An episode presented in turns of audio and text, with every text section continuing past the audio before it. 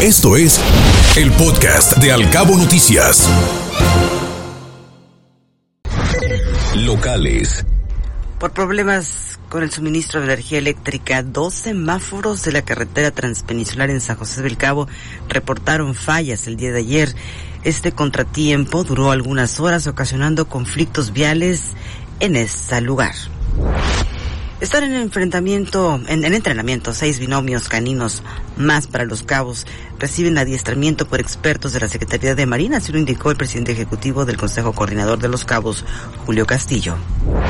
Reconoce el alcalde Oscar Lex oficio interinstitucional para avanzar en el fideicomiso por aprovechamiento ambiental.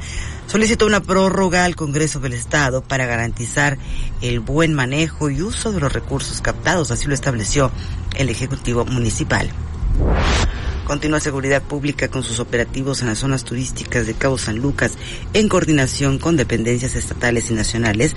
Se han obtenido buenos resultados, así lo externó el director general de Seguridad Pública, Russell Rodas. Elites busca que se puedan estudiar maestrías y doctorados en la institución, egresaron ayer 248 estudiantes de las diversas carreras que ahí se imparten. Así lo precisó el director de la institución educativa, Ángel Peña. Solicitó el gobierno de Baja California Sur a Capufe que mejore las casetas de cobro del libramiento y evitar cuellos de botella. Así lo señaló el gobernador Víctor Castro y dijo que están perjudicando el desarrollo económico de la zona.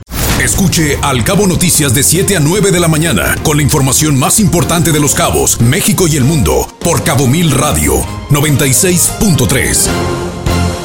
Siempre contigo.